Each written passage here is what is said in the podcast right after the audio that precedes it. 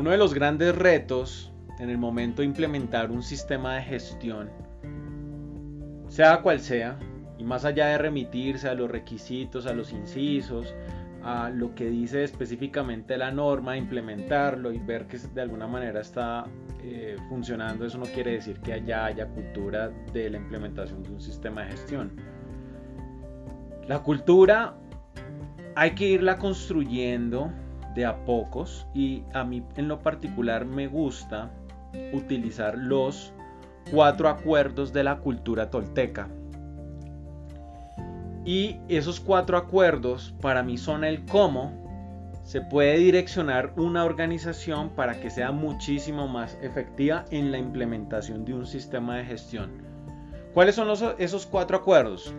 El primero, sé impecable con tus palabras, es decir, sé coherente con lo que dices y haces. Imagínate que la dirección diga yo estoy comprometido con el sistema de gestión y realmente son situaciones que vemos que son muy distantes en la práctica, ¿sí?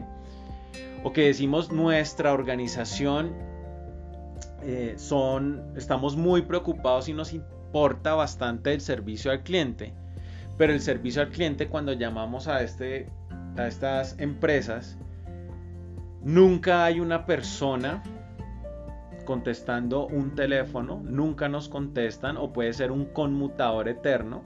Muchas veces queremos realmente comunicarnos con las personas y nos colocan esos conmutadores eternos que, que de verdad a veces son una pesadilla. Y cuando uno llega a una persona, uno dice, uff, por fin, ¿cierto?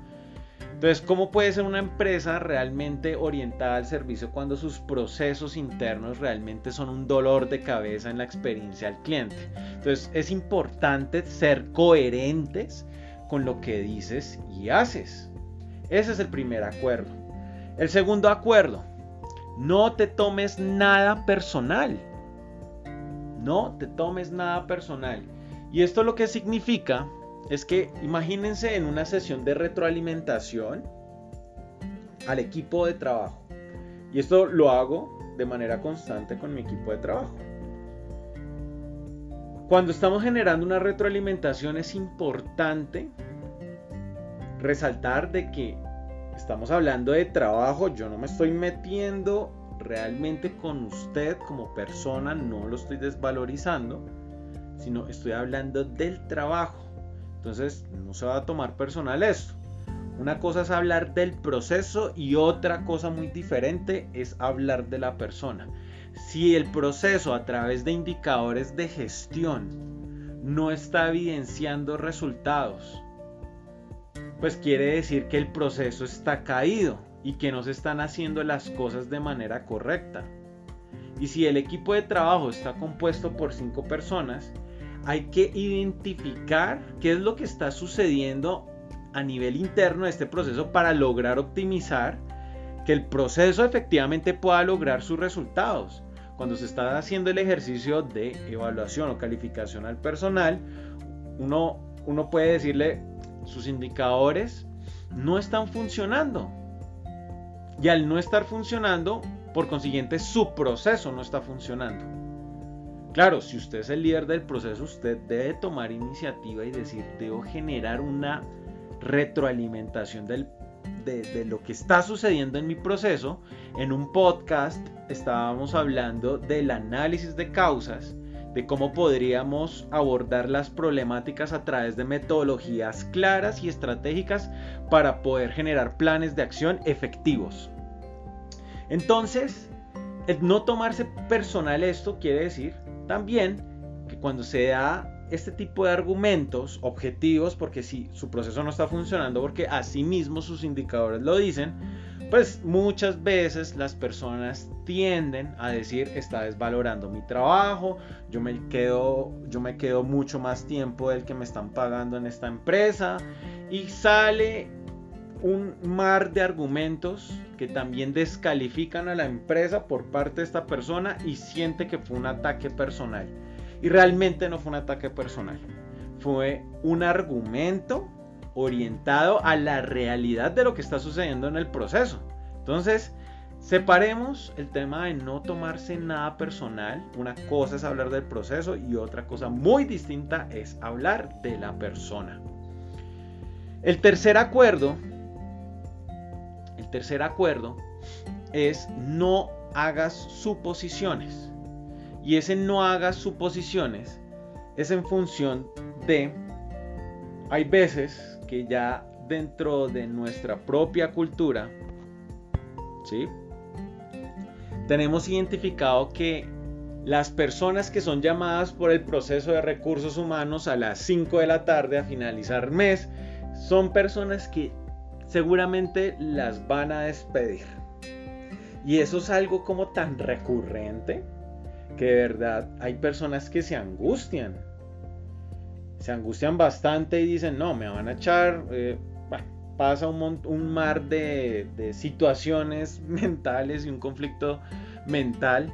Y lo importante es no suponer, sino más preguntar. Entonces uno puede hacer, podría conocer cuál es el objetivo de la reunión el viernes eh, a las 5 de la tarde. Ahora, si no te quieren decir abiertamente, pues habrá que esperar hasta el momento de la reunión.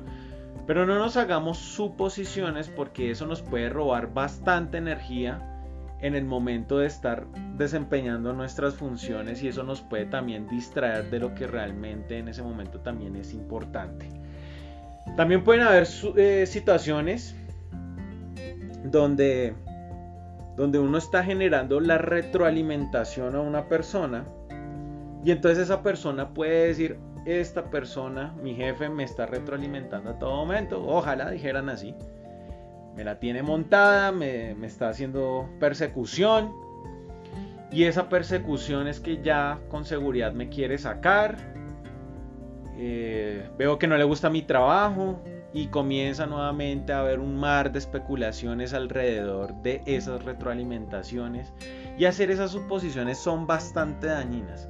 Esto lo podemos llevar a nuestra vida personal y a nuestra vida profesional. Hay veces que incluso tenemos nuestros, nuestras diferencias con nuestra pareja eh, y pueden haber situaciones que también podríamos evitar de conflicto simplemente con el hecho de evitar la suposición en la relación y evitar la suposición en nuestra organización puede originar incluso mayor efectividad. Hubo un caso que tuvimos en una empresa donde trabajábamos mucho el tema de eliminar la suposición. Entonces llegaba un correo electrónico, un correo electrónico conjunto. Y entonces por ciertas categorías se daba por supuesto que tal persona, X persona, leía siempre los correos. Y la persona que supuestamente leía siempre los correos daba por entendido que las otras personas lo leían. Entonces resultaba que habían situaciones en que llegaban correos electrónicos de clientes nunca eran leídos y los argumentos son, no, es que yo creí que usted lo leía. Eliminemos ese tipo de palabras de nuestra, de nuestra organización. Yo creí, yo supuse, yo entendí que usted podría hacer esto. Nada, no supongamos, asegurémonos de realmente comprender la información, de asegurarnos de que realmente entendemos los procesos. Cuando digo entender también la información es que podemos estar en medio de una reunión y no está mal, no está mal que preguntemos. Hay veces que estoy en las reuniones y en lo particular digo, a ver si te entendí. Dos puntos. Lo que tú estás queriendo decir es bla bla bla bla bla bla bla. Y esa persona me puede decir sí o no. Si me dice que sí, entonces comprendí el mensaje. Pero si me dice que no, entonces le digo, por favor, me podrías volver a explicar. Es que pues lo entendí de esta manera. Entonces cuando me vuelve a explicar, le digo, a ver si entendí. Estás queriendo decir esto y esa persona me puede decir sí o no. Pero lo importante es tener claro el mensaje y no que yo haya dado por supuesto que entendí un mensaje y posteriormente cuando lo voy a ejecutar terminé haciendo un tema totalmente diferente. Y el tema de comunicación en las organizaciones realmente es una problemática recurrente de magnitudes muy, muy importantes. ¿Y saben qué? Curiosamente, nunca, nunca, nunca he visto un hallazgo o una acción correctiva de estas, de las empresas que hacen sus propias auditorías internas, que tienen problemas de comunicación, pero no tienen acciones correctivas documentadas en función de estos temas de comunicación o no tienen hallazgos o no tienen incluso análisis de causas que reconocen que la comunicación genera una afectación directa al desempeño de sus procesos. Y el último acuerdo es dar lo mejor que puedas. Dar lo que mejor.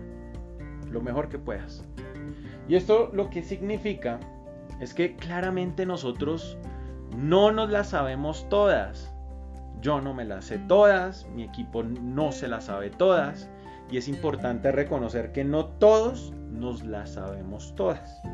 Pero lo que sí es importante es que si yo no me la sé, la investigo, la consulto, la estudio y de alguna manera con la información que haya consultado, estudiado y demás, coloco a disposición una solución que puede que no sea la mejor dentro de un universo infinito de soluciones, pero a la larga es una solución.